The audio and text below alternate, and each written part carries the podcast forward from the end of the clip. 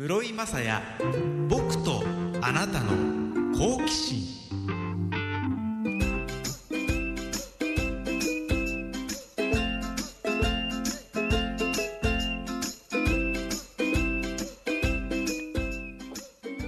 アニョハセヨハイサイ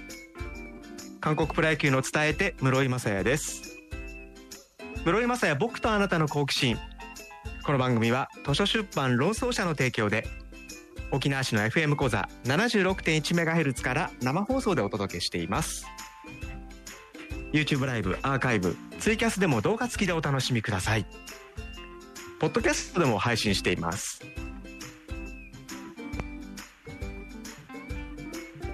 今早速ツイキャスでテントさんがリモート化残念とメッセージくださいましたけども今日は FM 講座のスタジオからではなくリモートでお届けしています。で先週は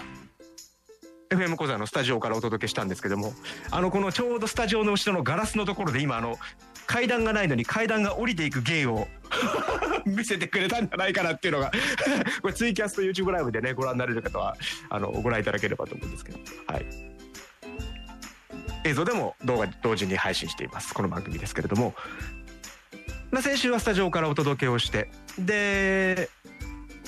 放送終わってホテル帰ってなんやかんやまあ作業をしてシャワー浴びて寝るっていうのがまあ毎週のパターンなんですけど。先週泊まったホテルまあよくあるパターンですけど浴室の壁にアメニティ類がバカッと備え付けてあるタイプだったんですよね。右から順にシャンプーコンディショナーボディーソープもう壁にくっついててボタンを押すとまあ1回分ぐらいの適量が出てきて使えるっていう、まあ、多いですよねそういうホテルビジネスホテルとか。でまあ大体いつも僕パターンとして頭からだんだん上から順に洗っていくタイプなんで。まあ興味ないでしょうけど洗っていくタイプなんで。頭洗ってでシャワーで流して。で次はシャンプーの次はコンディショナーですよね。でボタンを押して頭乗っけたんですけど。コンディショナーってあれですよね。髪をゴワゴワさせない？シャンプーの後？とかまあえー、傷まないようなダメージをしないようなとか多分そういう役割ですよね。あまり何も考えないで使ってましたけど。コンディショナー使ってもですね髪が泡立っちゃったんですよね。あと思って。なんか間違えてシャンプーの方押しちゃったかなと思って。もう一回こう3つ並んでる中の真ん中のコンディショナーのボタンピッて押して1回分適量がバタって出てきて。でまあお湯で溶きながら頭に髪の毛ゴシゴシしたらまた泡立っちゃったんですよね。これは多分最初の先っちょのとこだけなんかシャンプーがついててちゃんと押せば中からコンディショナー出てくるのかなと思って。もう一回そのコンディショナーって書いてあるところ真ん中のとこポチッと押して1回分適量ボトッと出てきてお湯で溶いて。やるんですけどまた泡立っちゃってまあそこまでしたら気づきますよね。シャンプーコンディショナーボディーソープって入ってないといけないところにシャンプーシャンプーボディーソープって入ってたってことですよね。コンディショナーなかったんですよ。まあけどそういうことはまああると思うので別にそこでなんか腹を立てるとか、まあ、そういうことはないですけどその後ですよね。皆さんだったらどうします？コンディショナーだと思ったところを押してシャンプーが出てきた。例えばどうしてもコンディショナー使いたいってなったらシャワー浴びた後にフロント電話します？そしたらね「あすいませんでした」って多分替えのものか持ってくるかあのよく1回用とかの使い切りのやつとかね。それかその場で差し替えてくれるか。けどシャワー浴びてその状態でフロントの人来られてもね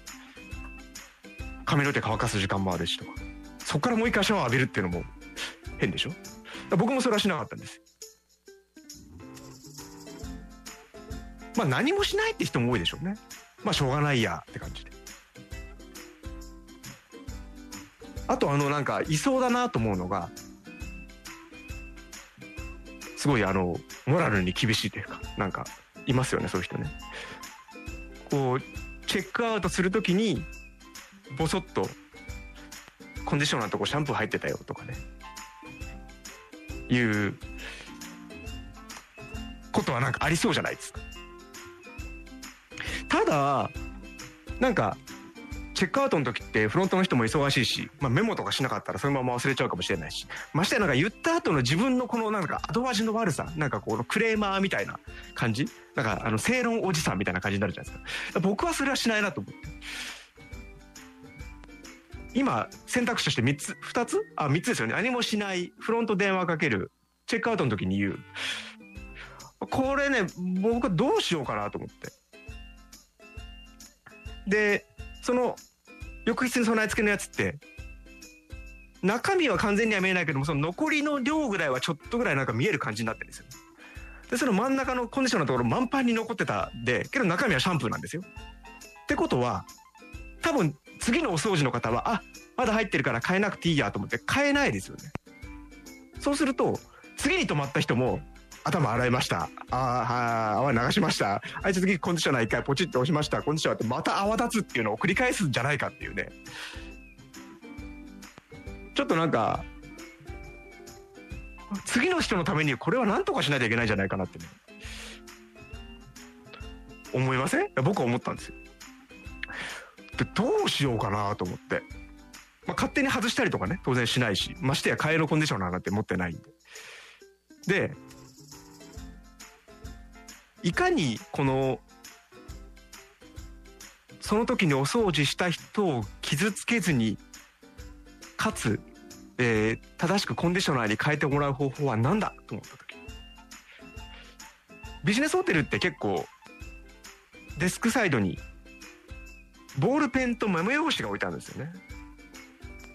でもう一枚あのなんか社長室宛てのハガキみたい。なさすがにこれに買うのはちょっと書くのは大げさだろうと思ってそれはやめたんですけど。メモ帳に、えー、なるべく角が立たない感じで、うん、コンディショナーのところを押したらシャンプーでした。って書いてちょちょっとけどちょっと待ってよと思って。コンディショナーのところ来たけどシャンプーでしただったらシャンプーのところにコンディショナーが入ってるって思うかもしれないなと思って。そうじゃないんだよと。両方シャンプーなんだよっていうところを言わなきゃいけないと思って、えー、コンディショナーのところにシャンプーが入ってました。シャンプーが2つでした。と書き置きをして部屋に置いてチェックアウトしました。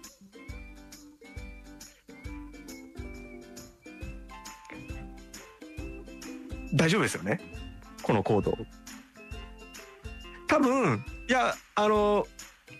次にねお掃除入ったから僕それで 1, 1泊でチェックアウトだったんであそうなんだと思って帰るので多分その前にやった人をなんか詰めることもなくスパッと変えてそれで終わると思うし。で次の人がシャンプー2度洗い水の無駄遣いとかねしなくて済むようになったんで、まあ、これは良かったんじゃないかと思うんですけど他に正解はありますかね？というかまあおそらくほとんどの人は何もしないが正解なのかもしれませんけどこれはもう完全にあのラジオをやっている悪い癖ですよね。ここで何かした方が来週の何かにつながるかもみたいなね。はい。まあ、絶対ラジオで喋る人は多分思うとこだと思うんですけど。そう。で決めたことがあります。次回からシャンプーとコンディショナーを持っていこうってことを決めました。今日早速もう注文をしました。なるべく荷物を減らしたいというあの意図はあるんですけどなんかあの なんかこういう時ってもう一回続くんじゃないかなっていう気がして。だからそれをまあもう一回続いてもいいんですけどあのシャンプーとコンディショナーのあのよくあるちっちゃいボトル。最近なんかちっちゃいボトルの旅行セットって前よりも減ってますね。ネットで調べてもあのビニールに入ったやつ？一回本当にお試しセットお試し版みたいなやつはあるんですけど複数回使えるぐらいのなんかちっちゃいボトルが減ってて。であのお試しセットみたいなビニールのやつって決して1回用じゃないじゃないですか。絶対使い切れない。でもったいないからと思ってまたよく後で2泊とか3泊からだったら使おうと思って立てかけておいたらそれが倒れちゃって洗面所がぐちゃってなっちゃったりとかするから無理じゃないですか。だからあのちっちゃいやつを買いました。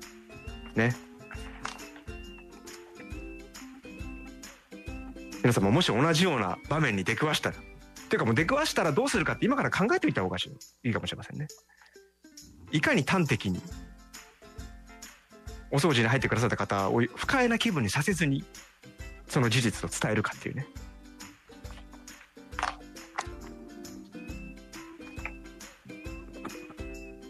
この番組は毎週一過線のないテーマでリスナーからメッセージを募集。そのメッセージをもとに室井雅也が好奇心を発動しておしゃべりするトーク番組です。日常のちっちゃな好奇心をみんなで共有。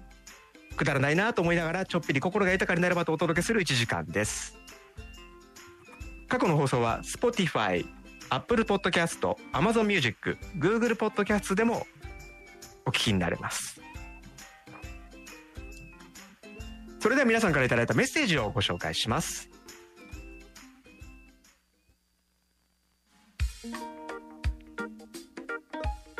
今週のメッセージテーマは風の好奇心。風ウィンド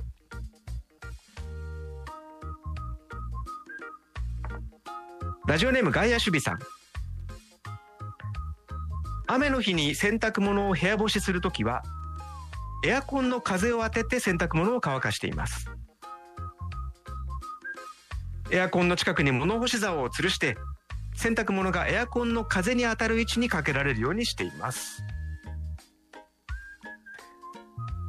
いや本当にあの例えば一人暮らしで平日お出かけとかしててってなると本当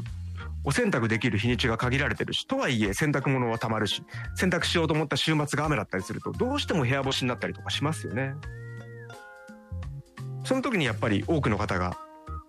取る対策がこの外野支部さんみたいにエアコンの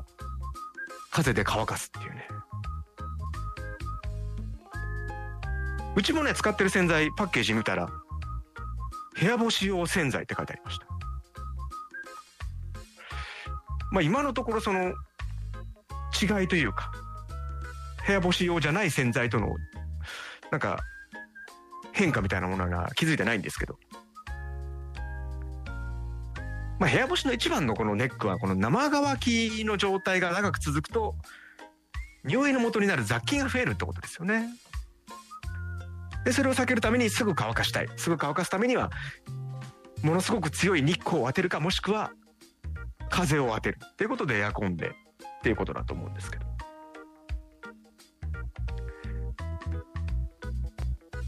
本当あのあんまり広くない部屋だとね部屋の中のいろんな食べ物の匂いとかも洗濯物が濡れてる時には吸い込んでしまいそうな気がして。本当この部屋干し用洗剤っていうやつに効果があるのであれば。ねよくぞ生まれてきてくれたって感じだと思いますけど。皆さんもそれぞれ洗濯物のお悩みなんかはあるんじゃないかと思いますけど。僕がその話を昔友達としてた時にその時の友達がね私はこうしてるっていう対策を教えてくれたんですけど、まあ、これは全ての洗濯物っていうのもシャツ類に限ると思うんですけど洗濯しました。部屋で干します。ただすぐには乾かないって時にその洗濯物が脱水した後で濡れてる状態での時にドライでアイロンをかけちゃうですって。ミキサーの関さんそういう方法ってしたことありますか？ないですか？そうするとまあ完全には乾かないですけどシャツに関してはシワは伸びますよねその段階で。でただ脱水して干しとくよりも多少このアイロンからの熱で水蒸気として濡れてるのが吹っ飛んでるので乾きも早いしその匂いの元となる雑菌がアイロンの熱で死滅するっていうね理屈らしいんですけど僕の友達が言うには。まあちょっと衣類はね濡れた状態でアイロン使うので傷みやすいかもしれませんけど僕もたまに明日着てくワイシャツがない今から洗濯乾くかななんて時にやったりしますけど特になんか問題はなかったです比較的早く乾くんで。なので早く干す時には風先アイロンっていうのをちょっとおすすめしたいと思いますけどね。先ほどのシャンプーコンディショナーについてツイキャスでギョンさん。100均で小さい空のボトルをいくつか買ってその中にいつも持ち入れ使っているシャンプーコンディショナーボディーソープを入れて持ち歩くのがいいかなそう僕もそれやったことあるんですもう大概このアメニティ旅行系のものはね、まあ大概試してるんですけど、100円ショップ、まあ今本当にいろんなものあっていいんですけど、稀に飛行機に乗ると、パーンってなっちゃうやつがあるんですよ。気圧の関係で。で多分その容器によっては、こういうものは、例えばなんか化粧水は入れないでくださいとか、アルコール系のものは入れない、いろいろなんか入れないでくださいってルールがあるんですけど、そうじゃなくても、あまりにこの気密性が高いちっちゃいボトルだと弾けちゃうんですよね。僕は普段からそういったアメレティ類をビニールのポーチに入れてかつそのビニールのポーチをビニールの袋で包むっていうもう完全な対策をしてるので中で漏れようが何しようが俺の下着は寝れないっていうね。もう意気込みを持って毎週飛行機に乗ってるんで。大丈夫なんですけど。けどたまにその洗顔フォームとかを丸々1個持っていくのはちょっと今回は1泊だしちょっと多いかなと思って。その100円ショップで売っている。このクリームとかをちょっと入れとく用の大きさとしては直径500円玉サイズぐらいの開けて中に入れる厚さ高さ的にはうん5センチぐらいかな？の入れ物に入れたりするんですけどもまあかなりの確率で弾けますね。洗顔フォームなんであのびちょびちょにはなんないんですけどそのポーチの中全体にこの白いヌルヌルが吹き出してるっていうね。これねこれ100円ショップの商品だからダメなのかそもそもそういうちっちゃいボトルとかは飛行機に適してないのかっていうところをね。なんか探したらそういうのネットで説明してる人とかいるのかもしれないですけどね。自分がねあの破裂させなくても飛行機の上の棚に入れた他の人の荷物がから水が出てたりするとそれの被害も受けますからね。そればっかしはちょっと防げないですけど。メッセージテーマ風の好奇心。チーム好奇心台湾のアフーさん。台湾の北部新竹は新竹新しい竹と書いて新竹は風が強く風の町と言われています。へ新竹はビーフンが名物なのですが、はあ、乾燥させるのに適しているからなんですそうですよね。風の強いところはその乾燥させる？干物とか。あとはこんにゃくはあれは、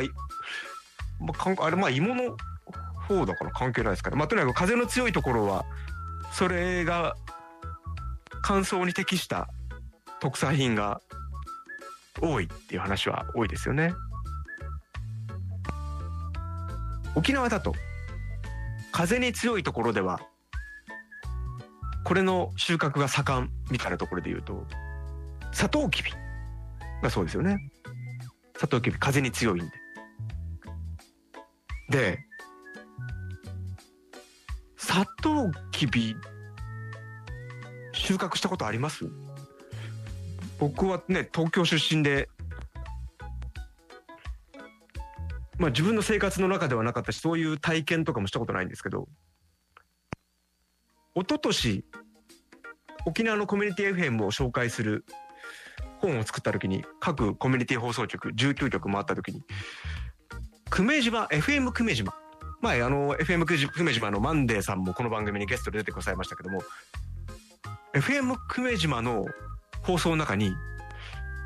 久米島製糖さんそのお砂糖を作ってる会社のスポンサーの番組があって。なんかきび倒し情報を伝えてるっていうのを聞いたことあるんですよね。きび倒しって沖縄の人では当たり前にわかるんですかね？正規さんきび倒しってわかります？ああ正規さんわかるんですね。きび倒し。その今の話の流れでサトウキビの話から聞いてればきび倒しって言ったらきびだからあサトウキビかなってわかりますけど。いきなりそろそろ砂糖えそろそろきび倒しの時期なんでって聞かれて。全く分かんなくて。そしたらきび倒しっていうのは、まあ、年末から1月3月にかけてのサトウキビの収穫収穫の時期にまず鎌でサトウキビを刈る倒す。そこからその後に周りの葉っぱとかをむしっていく。その収穫の時期のことをきび倒しっていうんですよね。そういう情報もラジオで伝えてますって聞いてへえと。勉強になったと思ったんですけど。だから風の強いところならではっていうのは台湾の新築だとビーフンが名物だそうですけど。ツイキャスでテントさんそうめんなんかもそうなのかな？そうめんも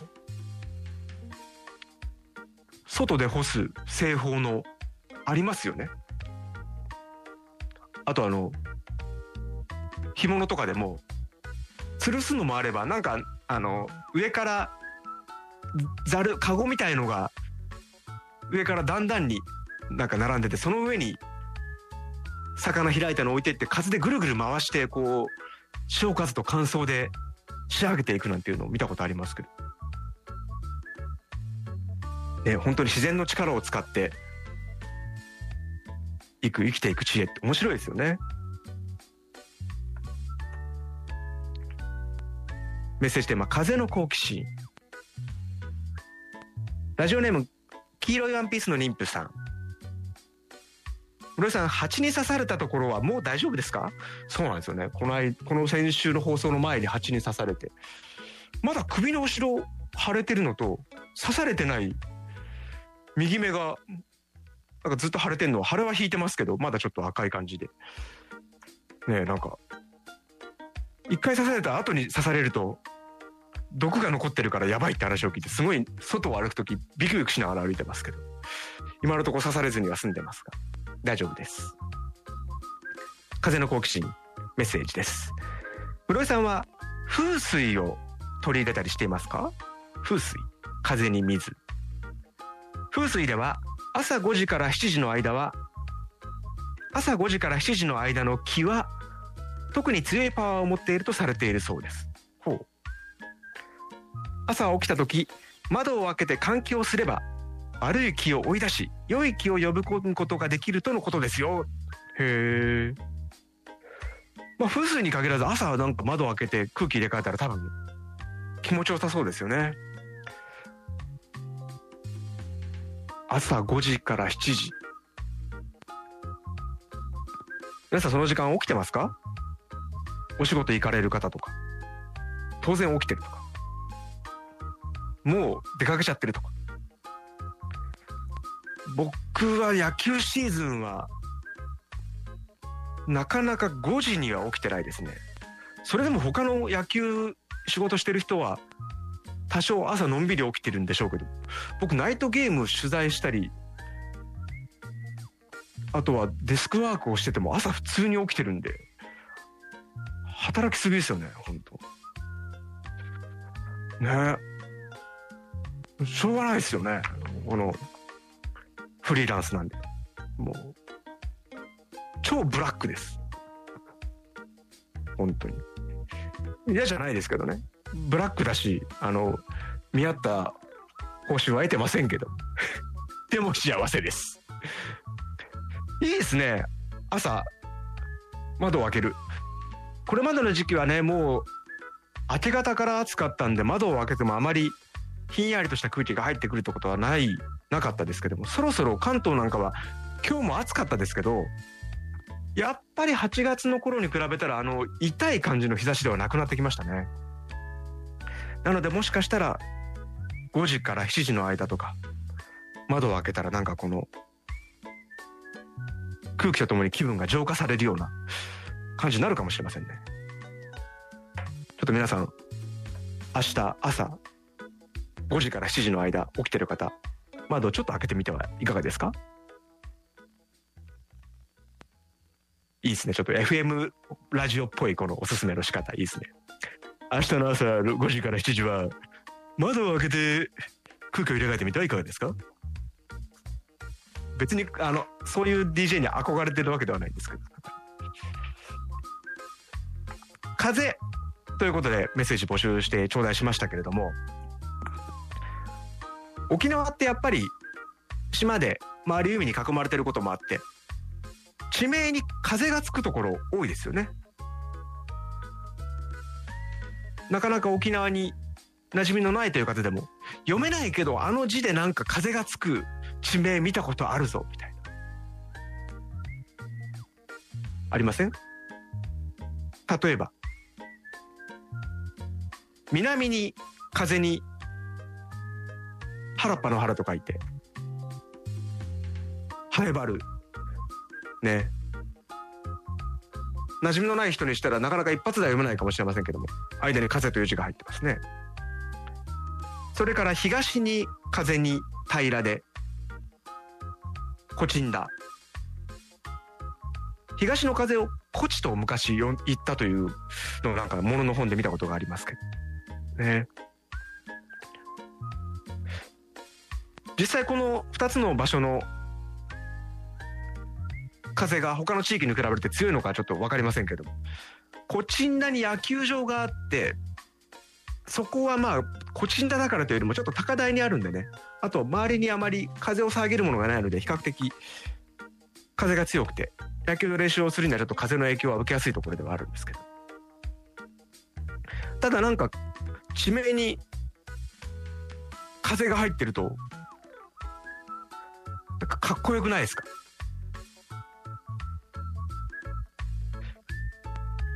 名前に風入っててもかっこよそうですかっこよさそうですけどね。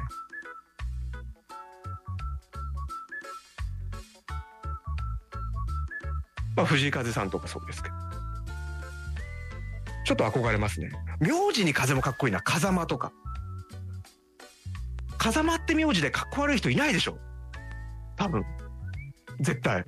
もう決まってません？風間っていう姓に生まれてきた瞬間からもうみんなかっこいいでしょう多分。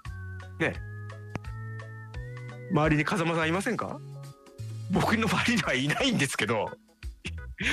いないんですけどかっこいいイメージですよね。今週のメッセージテーマは風の好奇心でお届けしました。でちょっと一つあのメッセージテーマと関係ないんですけども一つちょっと声を大事にし大にして言いたいことがありまして。何かと言いますと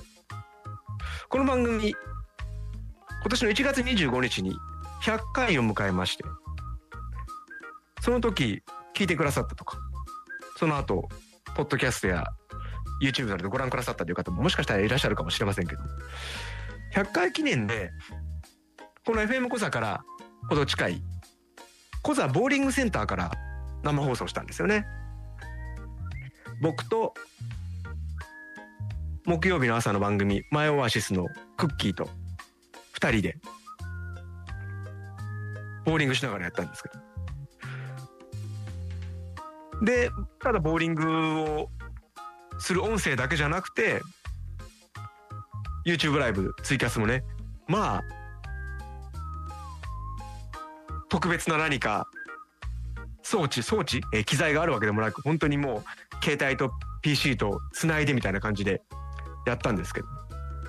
でその時になんでラジオでボーリングなんかやんの？みたいな。あ別にあのなんか批判的ということじゃなくなんかそういうのを言われてえなんで面白いじゃん。音聞こえていいじゃんと思って。そんなにラジオでボーリングやるのって別に誰でも思いつくしやるでしょうと思ったんですけどもなんか意外にそんなことするんだみたいな反応に驚いたんですけどそしたらですよ先月8月の28日東京 TBS ラジオの朝の番組「パンサー向井のフラット」パンサーの向井聡さんがパーソナリティの番組がなんか300回記念ウィークだったんですって。でその3 8月28日の放送を東京渋谷区の笹塚ボールからボーリングをしながら生中継だったみたいですよ。別にボーリングをしながらっていうのは誰でもまあ思いつくことなので別にそんな突飛なことじゃないと思うんですけども。他でもやるじゃん！っていうことです。だからあのやるんですよ他でも。ね？ってことがあの別に先にやったとかそういうことじゃなくてね別にそんなの誰でも思いつくことなんでなんですけどそのぐらいのことは普通ですよっていうことです。なのであの僕が外に出てねあの放送中バスに乗ったりとかそれからあのかき氷屋さんから生放送したりとかっていうのも至って普通だということです。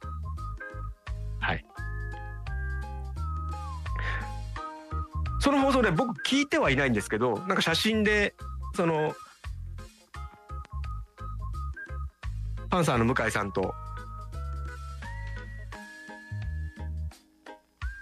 がボーリングをしながら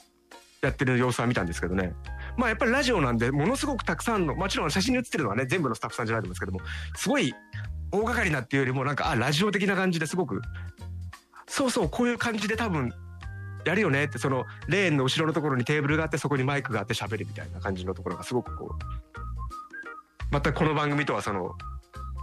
レベルや規模は違いますけどもちょっと親近感が湧きましたね。なのであのやっていいんだっていうことがちょっと背中を押された気がしました。なのでこれからもあの思いついたアイデアは全てやっていくという形でいこうと思います。でねこれ前からずっと言っててやりたいくってやりたいなと思ってるのがこの FM 講座というのはコミュニティ FM でものすごく遠くに電波は飛んでるわけではないんですけどもじゃあどこまで飛んでるのかっていうのをね調べるっていうのを生放送中にやりたいんですよねこれ前も言いましたけどで例えば自転車乗りながらと思ったんですけど自転車乗りながら携帯電話で喋ってはあのイヤホンマイクでもそれはダメなのでできないし歩きながらだと1時間の間で行ける距離は限られちゃうんで多分電波通るだろうなと。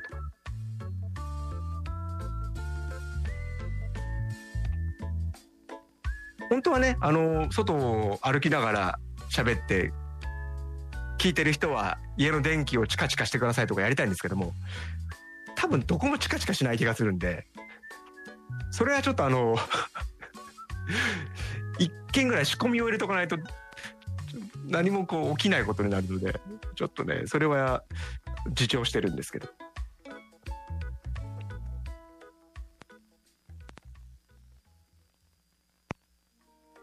ということなのでまた今後も何か思いつきましたら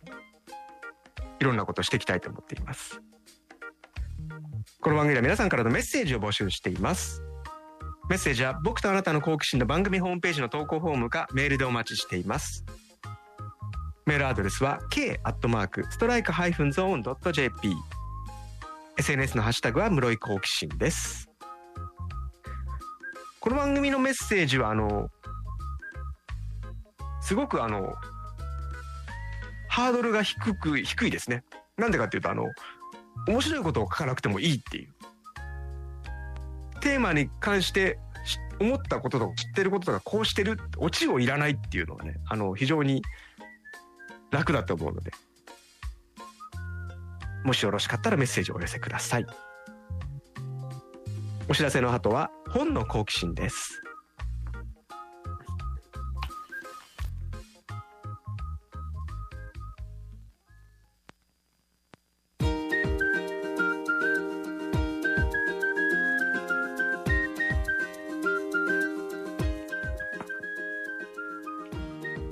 冊の本があなたの好奇心をくすぐります。図書出版労働者がお送りする本の好奇心です。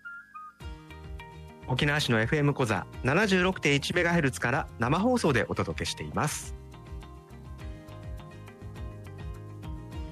今週は工藤千夏さんの編著書コロナ禍3年高校演劇をご紹介します。新型コロナウイルスの感染拡大によって多くの人たちが当たり前のことが当たり前にできない日々を過ごしました。とりわけ高校生は3年という限られた期間にコロナ禍が重なり数々の制約の中で学校生活を送りました。この本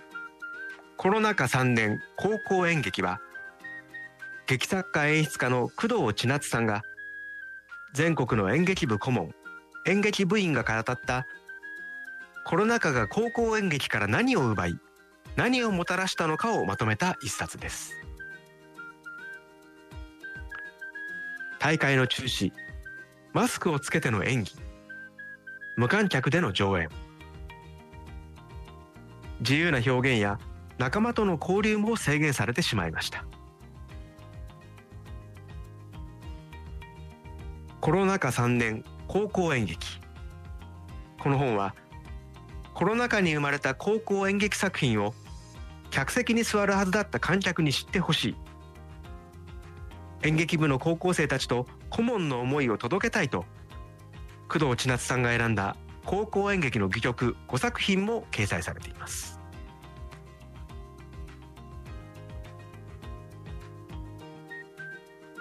この本の中には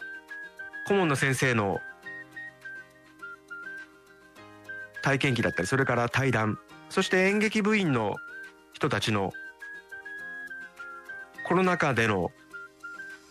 演劇部生活演劇部活動について書いてあるんですけども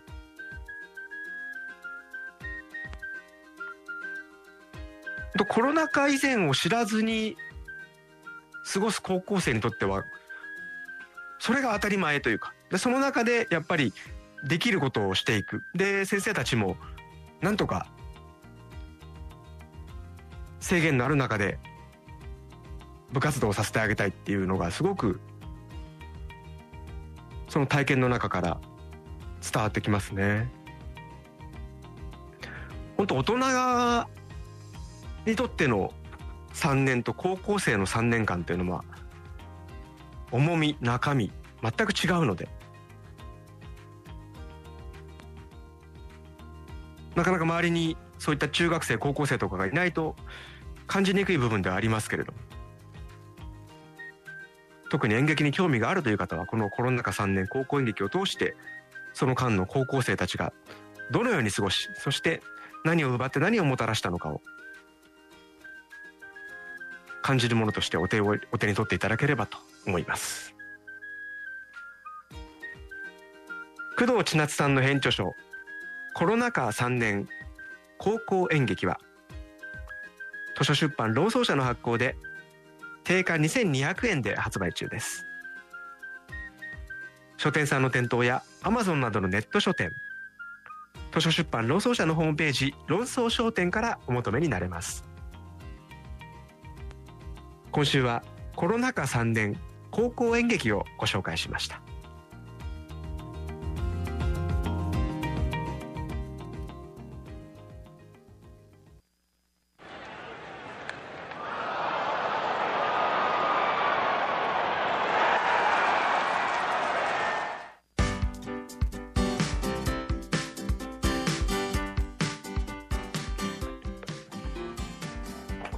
時間は今日9月13日の韓国プロ野球の結果をお伝えします。チャムシル球場のプサンベアーズ対 SSG ランダーズは雨のため中止でした。カンジュキアチャンピオンズフィールドのキアタイガース対ロッテジャイアンツは3対1でジャイアンツが勝っています。そしてチャンウォン NC パークの NC ダイノス対 KT ウィズは6対2でウィズが勝ちました。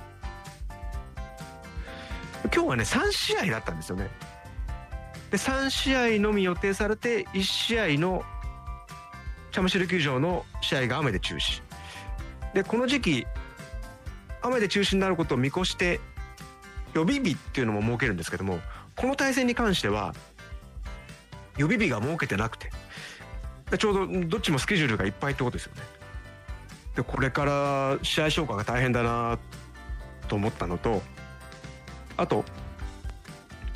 キア対ロッテ戦もこれも試合開始が雨で40分遅れて始まってで試合中もずっと雨が降ってて。で6回裏の時にもう雨が激しくなって46分間中断したんですけども結局そのまま回復せず6回裏降雨コールドということで、まあ、勝っているジャイアンツにとってみればそれで早く終わっていいなって感じなんですけどタイガースの方は追いつくチャンスを得ることはなく6回裏で終了という試合になりました。ジャイアンツは連敗を3で止めています。そしてチャンオン NC パークのダイノス対ウィズはこちらは9回まで行われて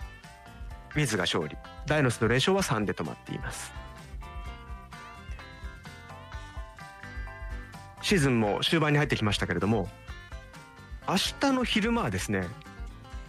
韓国では新人ドラフトが行われるんですね。日本だとシーズンオフにやるというのがお決まりですけど韓国はこの時期以前は8月にやったこともありますけどこのシーズン中に行うんですね。でまあ日本のドラフトとは違う点がいくつかありますけれども分かりやすく違うところ。それはですね普通日本のドラフトだと指名されるかもしれないっていう選手は高校だったり大学だったり社会人の選手であれば会社であったりこの机の前に監督と一緒に座ってこうドラフトの中継を見守りながら指名されたらやったなんて言いながらねっていうのをでそれをその様子を取材陣も指名されるのを待ち受けてるなんてことがありますけども韓国の場合はそのドラフトの会場にその指名される可能性がある選手と家族がねもうすでに来てるんですよね。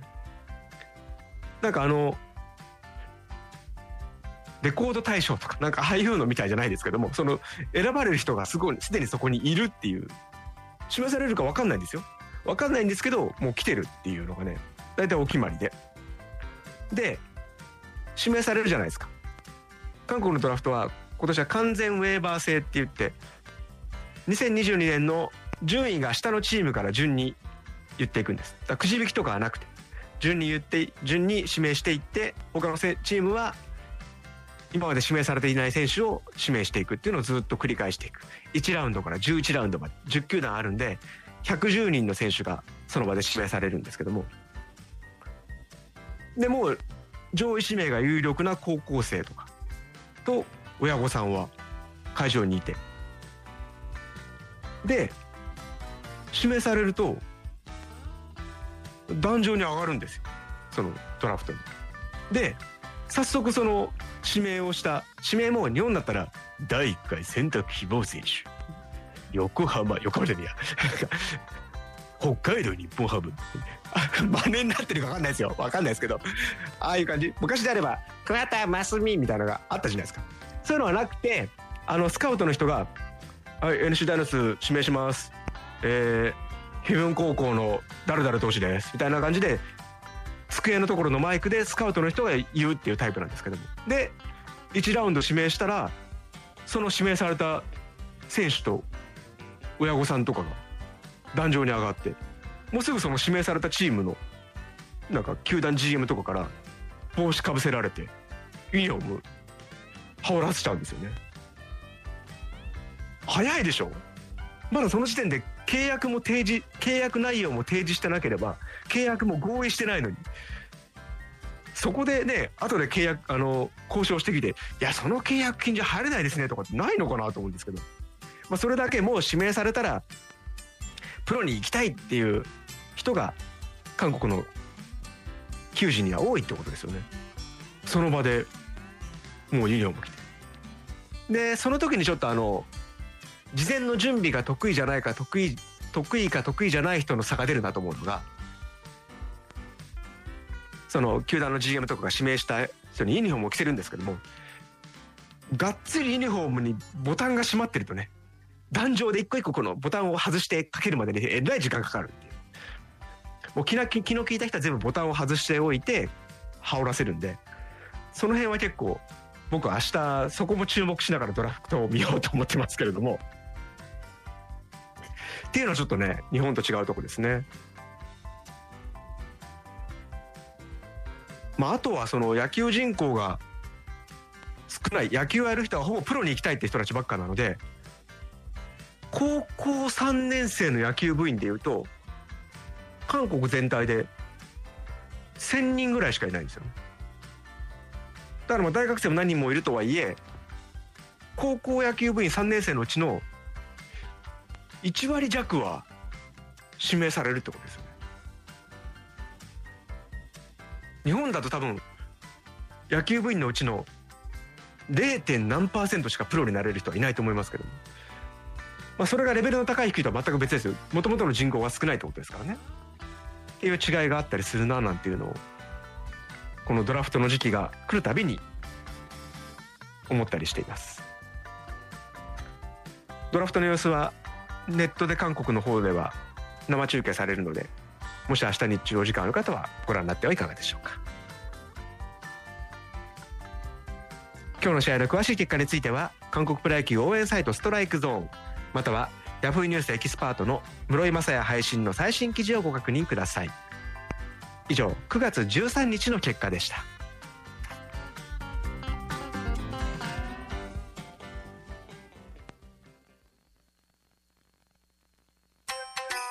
雅也僕とあなたの好奇心「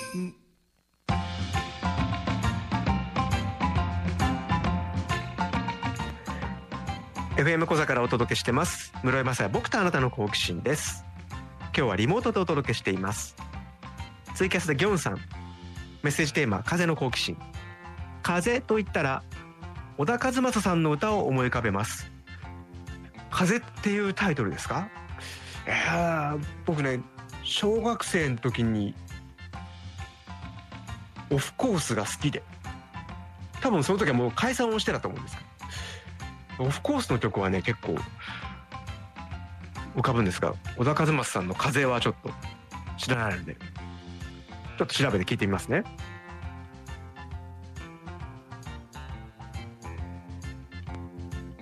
ここ最近告知をしていますが11月に5年ぶりのトークイベントを行います。11月11日土曜日東京四谷のシアターウィングで室井雅也僕とあなたと韓国野球の好奇心というイベントです。韓国野球に関する〇〇の好奇心のメッセージをテーマにトークするイベントです。ラジオ DJ スタイルでお届けします。その翌週には東京ドームで行われるアジアプロ野球チャンピオンシップがあるのでその見どころなんかもお話しする予定です。いろいろ舞台装置というか小物というのもか用意し始めましたんでなんかいよいよだなという感じもしてきました。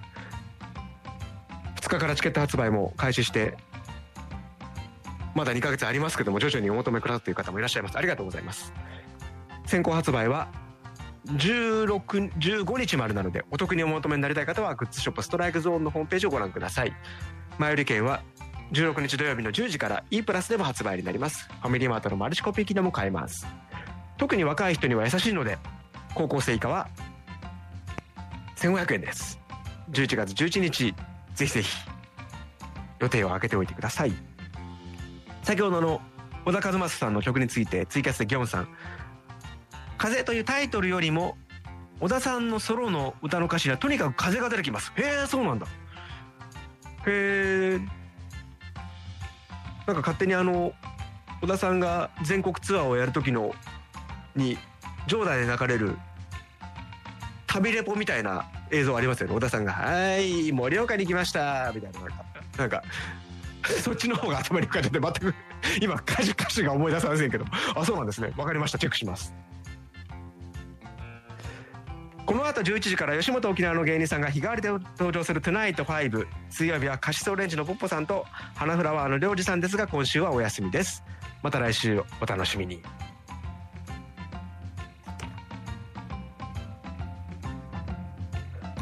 来週はスタジオからお届けする予定です。来週は、えー生放送の他にもちょっと沖縄でちょこちょこやることがあるのでお仕事をね較的いつもよりは長めに長めにっつってもそんな長くないですけども滞在しつつ仕事しようと思っています。そして言い忘れないようにしないと。来週のメッセージテーマ。来週のメッセージテーマ9月20日これ20日と8日を毎回ごっちゃになるんだよな。9月20日20日のメッセージテーマはふわふわの好奇心。ふわふわ。ふわふわって聞いて嫌な気持ちになるって多分いないですよね。なんだこの穏やかさ豊かさ。今僕は手の目の前に手を出しながらふわふわを表現し誰にも見られてないのに表現してふわふわ。あの林修先生の「今でしょう」を両手でやってる感じでふわふわってやってますから。メッセージお待ちしています。今日はとっても楽しかったね。明日はもっと楽しくなるよ。ねハム太郎。この時間のお相手は室井雅也でした。僕とあなたの好奇心また来週。